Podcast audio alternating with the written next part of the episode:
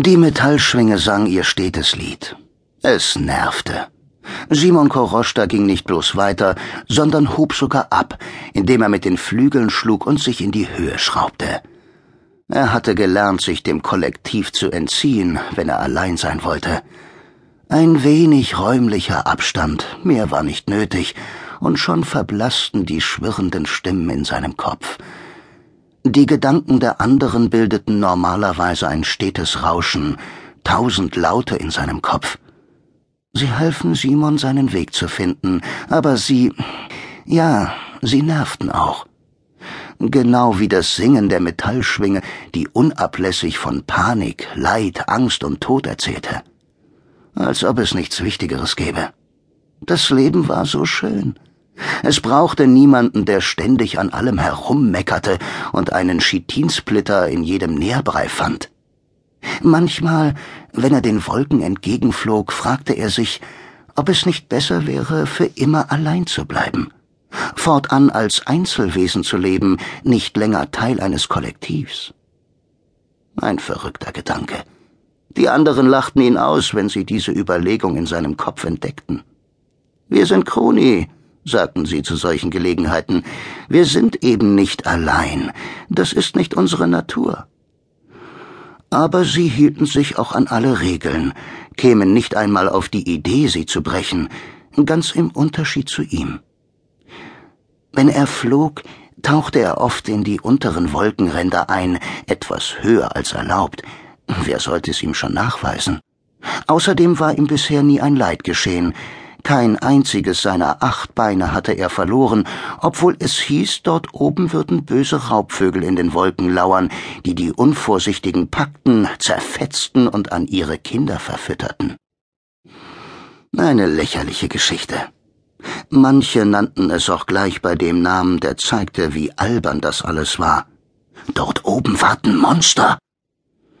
Simon war nicht wie alle anderen, das merkte er immer wieder. Manchmal behaupteten sie sogar, dass Crooney ganz einfach nicht allein existieren konnten.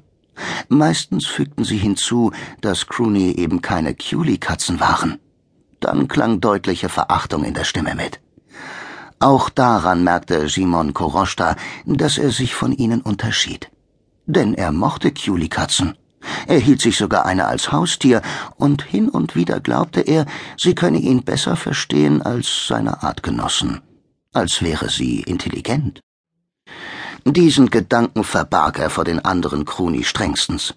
Sie würden ihn dafür erst recht auslachen.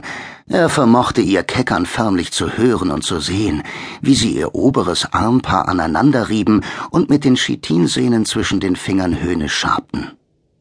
Simon ist ein Narr. Simon ist so dumm. Er flog eine weitere Runde über die schroffen Felshügel des südlichen Endes der Wabenstadt und genoss die Hitze, die von dem Gestein ausstrahlte, auf das den ganzen Tag die Sonne niederbrannte. Ein angenehmes Prickeln lief über seinen Körper.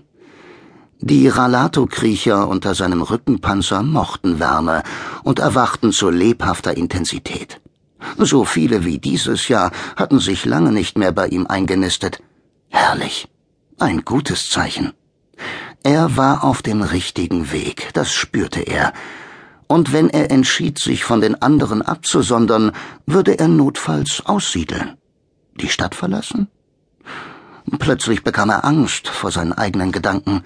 Kein Kruni hielt sich länger als absolut notwendig auf den weiten, unbesiedelten Flächen des Planeten auf.